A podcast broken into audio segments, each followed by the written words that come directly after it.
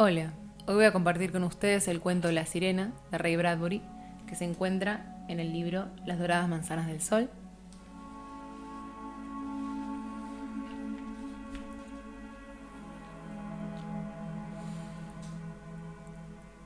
La Sirena. Allá afuera, en el agua helada, lejos de la costa, esperábamos todas las noches la llegada de la niebla y la niebla llegaba, y aceitábamos la maquinaria de bronce y encendíamos los faros de niebla en lo alto de la torre. Como dos pájaros en el cielo gris, Macdún y yo lanzábamos el rayo de luz, rojo, luego blanco, luego rojo otra vez, que miraba a los barcos solitarios. Y si ellos no veían nuestra luz, oían siempre nuestra voz, el grito alto y profundo de la sirena, que temblaba entre jirones de neblina y sobresaltaba y alejaba las gaviotas como mazos de naipes arrojados al aire, y hacía crecer las olas y las cubría de espuma. Es una vida solitaria, pero uno se acostumbra, ¿no es cierto? preguntó Macdún. Sí, dije. Afortunadamente, es usted un buen conversador. Bueno, mañana irás a la tierra, dijo Macdún sonriendo, a bailar con las muchachas y tomar gin. ¿En qué piensa usted, Macdún, cuando lo dejo solo?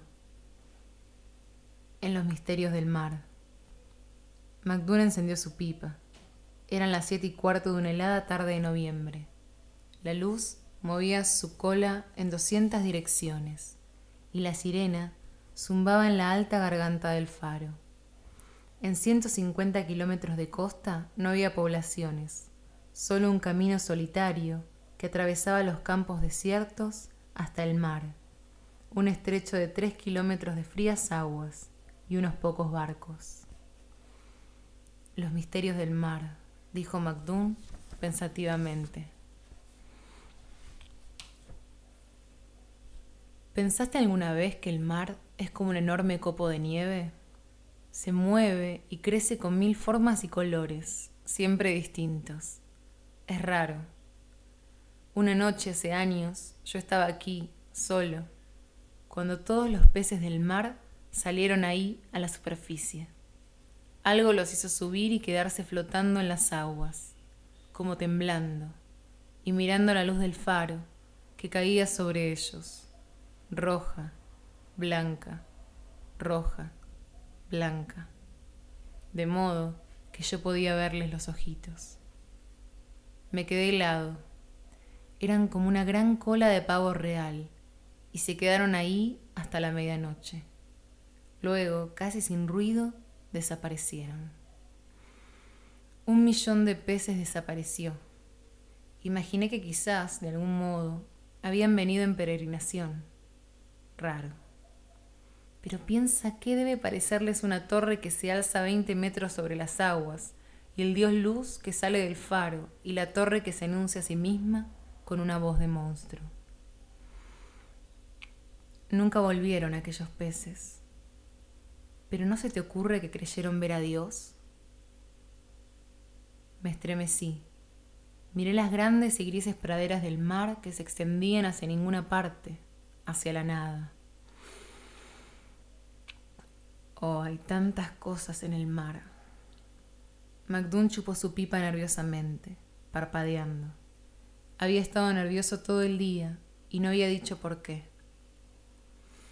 A pesar de nuestras máquinas y los llamados submarinos, pasarán diez mil siglos antes de que pisemos realmente las tierras sumergidas, sus fabulosos reinos, y sintamos realmente miedo. Piénsalo. Allá abajo, es aún el año 300.000 a.C. Cuando nos paseábamos con trompetas arrancándonos países y cabezas, ellos vivían ya bajo las aguas, a 18 kilómetros de profundidad, helados en un tiempo tan antiguo como la cola de un cometa. Sí, es un mundo viejo. Ven, te he reservado algo especial. Subimos lentamente los 80 escalones, hablando. Arriba, Macdún apagó las luces del cuarto para que no hubiese reflejos en las paredes de vidrio. El gran ojo de luz zumbaba y giraba suavemente sobre sus cojinetes aceitados. La sirena llamaba regularmente cada quince segundos. Es como la voz de un animal, ¿no es cierto? MacDoon se aprobó a sí mismo con un movimiento de cabeza. Un gigantesco y solitario animal que grita en la noche, echado aquí, al borde de diez billones de años, y llamando a los abismos. Estoy aquí, estoy aquí, estoy aquí. Y los abismos le responden, sí, le responden. Ya llevas aquí tres meses, Johnny, y es hora de que lo sepas. En esta época del año, dijo MacDoon estudiando la oscuridad de la niebla, algo viene a visitar el faro. ¿Los cardúmenes de peces? No, otra cosa. No te lo dije antes porque me creerías loco, pero no puedo callar más. Si mi calendario no se equivoca, esta noche es la noche. No diré mucho, lo verás tú mismo. Siéntate aquí. Mañana, si quieres, empaquetas tus cosas y tomas la lancha, y sacas el coche del galpón del muelle, y escapas a algún pueblito mediterráneo y vives allí sin apagar nunca las luces de noche. No te acusaré. Ha ocurrido en los últimos tres años, y solo esta vez hay alguien aquí conmigo. Espera y mira. Pasó media hora y solo murmuramos unas pocas frases. Cuando nos cansamos de esperar, MacDoom me explicó algunas de sus ideas sobre la sirena. Un día, hace muchos años, vino un hombre y escuchó el sonido del océano en la costa fría y sin sol, y dijo, necesitamos una voz que llame sobre las aguas, que advierta a los barcos. Haré esa voz. Haré una voz que será como todo el tiempo y toda la niebla una voz, como una cama vacía junto a ti toda la noche, y como una casa vacía cuando abres la puerta, y como toniales árboles desnudos. Un sonido de pájaros que vuelan al sur, gritando, y un sonido de viento de noviembre, y el mar en la costa dura y fría. Haré un sonido tan desolado que alcanzará a todos, y al oírlo gemirán las almas, y los hogares parecerán más tibios, y en las distantes ciudades todos pensarán que es bueno estar en casa. Haré un sonido y un aparato y lo llamarán la sirena, y quienes lo oigan conocerán la tristeza de la eternidad y la brevedad de la vida. La sirena llamó. Imaginé esta historia, dijo MacDoon en voz baja, para explicar por qué esta criatura visita el faro todos los años. La sirena lo llama, pienso, ella viene. Pero, dije, shh, dijo MacDoon, allí, y señaló los abismos. Algo se acercaba al faro nadando. Era una noche helada, como ya dije. El frío entraba en el faro. La luz iba y venía, y la sirena llamaba y llamaba entre los hilos de la niebla. Uno no podía ver muy lejos ni muy claro, pero allí estaba el mar, profundo, moviéndose alrededor de la tierra nocturna, aplastado y mudo, gris como barro.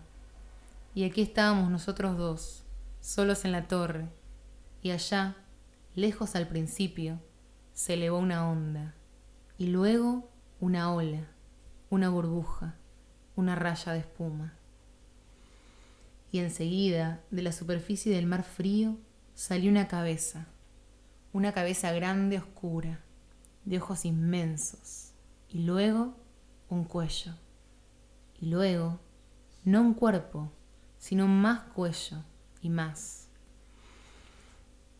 La cabeza se alzó doce metros por encima del agua, sobre un delgado y hermoso cuello oscuro.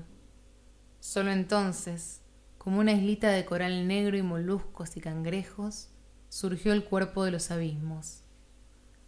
La cola se sacudió sobre las aguas. Me pareció que el monstruo tenía unos 20 o 30 metros de largo. No sé qué dije entonces. Algo dije. Calma, muchacho, calma, murmuró MacDoon. Es imposible, dije. No, Johnny, nosotros somos imposibles. Él es lo que era hace 10 millones de años. No ha cambiado. Nosotros y la Tierra cambiamos. Nos hicimos imposibles, nosotros. El monstruo nadó lentamente y con una gran y oscura majestad en las aguas frías. La niebla iba y venía a su alrededor, borrando momentáneamente su forma. Uno de los ojos del monstruo reflejó nuestra luz inmensa, roja, blanca, roja, blanca, y fue como un disco que en lo alto de una mano enviase un mensaje en un código primitivo. El silencio del monstruo era como el silencio de la niebla. Yo me agaché, sosteniéndome de la barandilla de la escalera. Parece un dinosaurio, Sí, uno de la tribu. Pero murieron todos. No, se ocultaron en los abismos del mar, muy, muy abajo, en los más abismales de los abismos. Es esta una verdadera palabra ahora, Johnny, una palabra real. Dice tanto, los abismos. Una palabra con toda la frialdad y la oscuridad y las profundidades del mundo. ¿Qué haremos? ¿Qué podemos hacer? Es nuestro trabajo.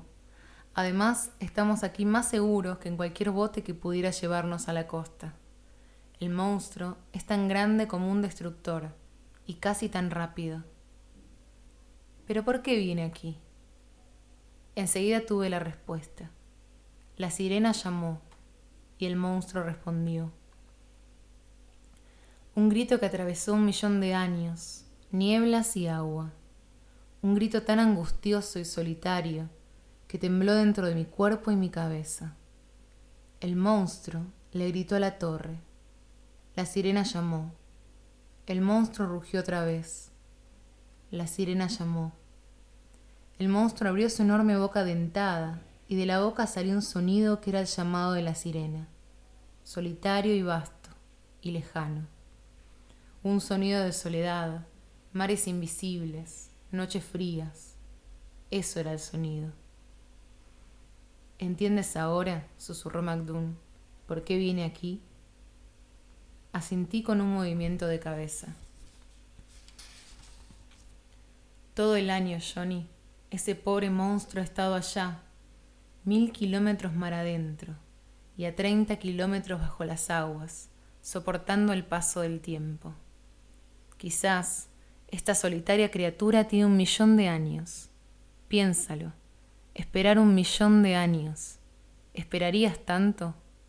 Quizás es el último de su especie. Yo así lo creo. De todos modos, hace cinco años vinieron aquí unos hombres y construyeron este faro e instalaron la sirena.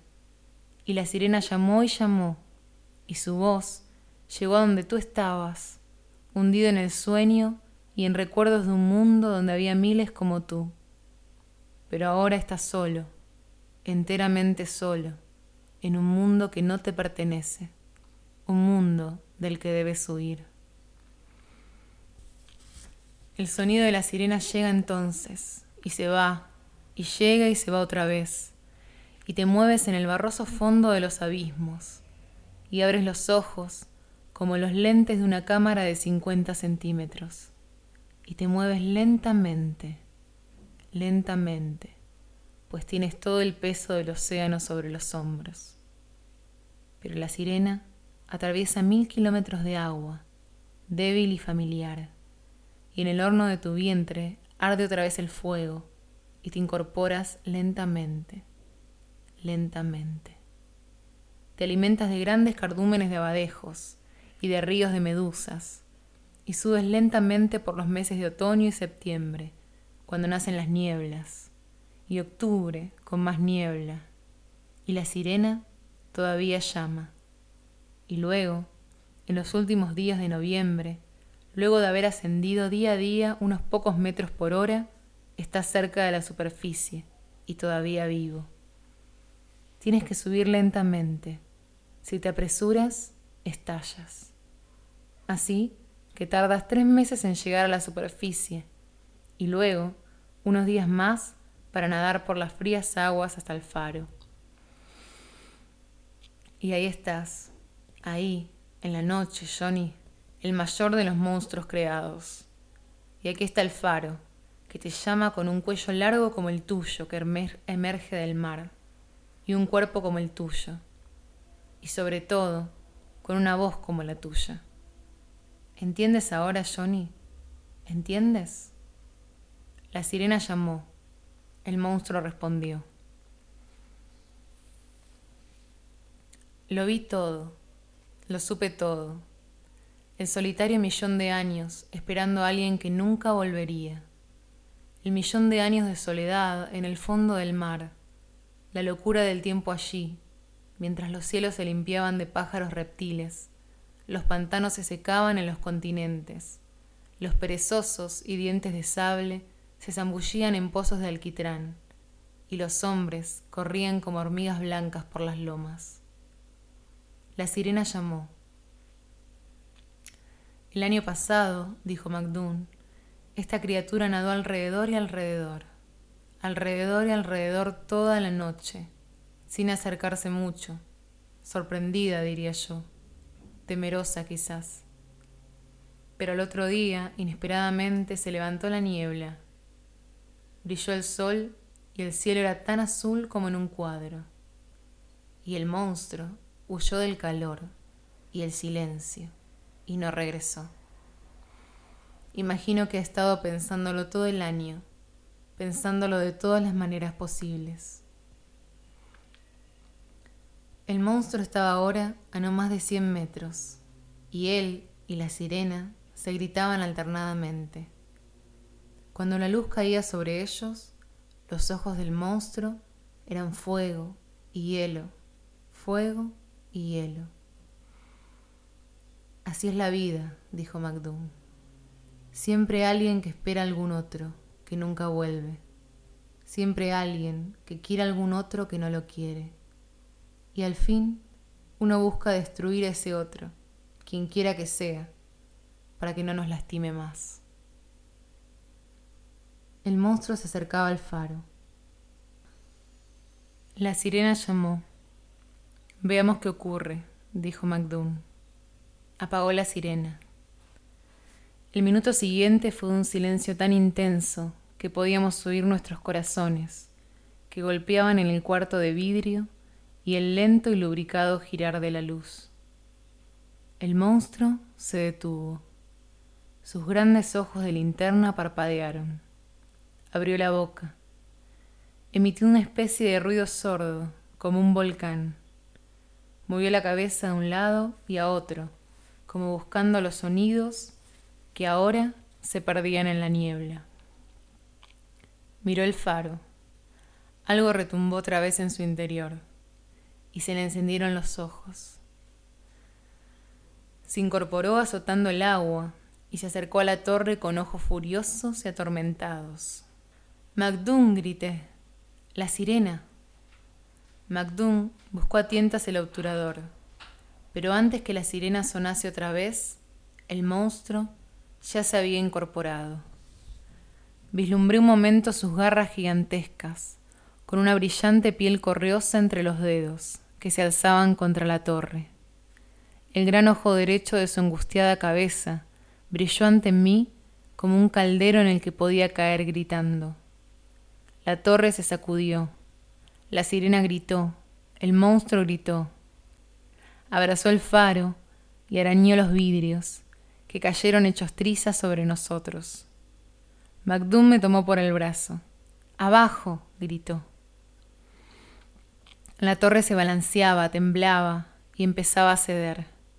La sirena y el monstruo rugían. Trastabillamos y casi caímos por la escalera. ¡Rápido! Llegamos abajo cuando la torre ya se doblaba sobre nosotros.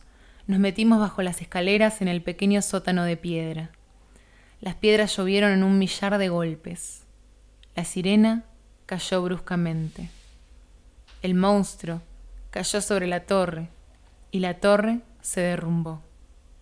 Arrodillados, MacDoon y yo nos abrazamos mientras el mundo estallaba. Todo terminó de pronto, y no hubo más que oscuridad, y el golpear de las olas contra los escalones de piedra. Eso y el otro sonido. Escucha, dijo Macdún en voz baja. Escucha. Esperamos un momento, y entonces empecé a oírlo. Al principio fue como una gran succión de aire, y luego el lamento, el asombro, la soledad del enorme monstruo doblado sobre nosotros, de modo que el nauseabundo hedor de su cuerpo llenaba el sótano. El monstruo jadeó y gritó. La torre había desaparecido. La luz había desaparecido. La criatura que había llamado a través de un millón de años había desaparecido. Y el monstruo abría la boca y llamaba. Eran los llamados de la sirena, una y otra vez. Y los barcos en alta mar, no descubriendo la luz, no viendo nada, pero oyendo el sonido, debían de pensar, ahí está, el sonido solitario, la sirena de la bahía solitaria. Todo está bien, hemos doblado el cabo. Y así pasamos aquella noche. A la tarde siguiente, cuando la patrulla de rescate vino a sacarnos del sótano, sepultado bajo los escombros de la torre, el sol era tibio y amarillo. Se vino abajo, eso es todo, dijo Macdún gravemente. Nos golpearon malamente las olas y se derrumbó. Me pellizcó el brazo.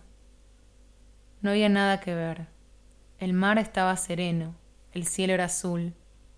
La materia verde que cubría las piedras caídas y las rocas de la isla olía a algas. Las moscas zumbaban alrededor. Las aguas desiertas golpeaban la costa. Al año siguiente construyeron un nuevo faro, pero en ese entonces yo ya había conseguido trabajo en un pueblito y me había casado y vivía en una acogedora casita de ventanas amarillas en las noches de otoño, de puertas cerradas y chimenea humeante. En cuanto a Macdún, era el encargado del nuevo faro, de cemento y reforzado con acero, por si acaso, había dicho Macdún. Terminaron el nuevo faro en noviembre, una tarde llegué hasta allí y detuve el coche y miré las aguas grises y escuché la nueva sirena que sonaba una, dos, tres, cuatro veces por minuto, allá en el mar, sola. El monstruo no había vuelto. Se ha ido, dijo Macdum. Se ha ido a los abismos. Ha comprendido que en este mundo no se puede amar demasiado se ha ido a los más abismales de los abismos a esperar otro millón de años. Ay, pobre criatura, esperando allá, esperando y esperando mientras el hombre viene y va por este lastimoso y mínimo planeta, esperando y esperando. Sentado en mi coche, yo no podía ver el faro o la luz que barría la bahía solitaria. Solo oía la sirena. La sirena y sonaba como el llamado del monstruo. Me quedé así, inmóvil, deseando poder decir algo.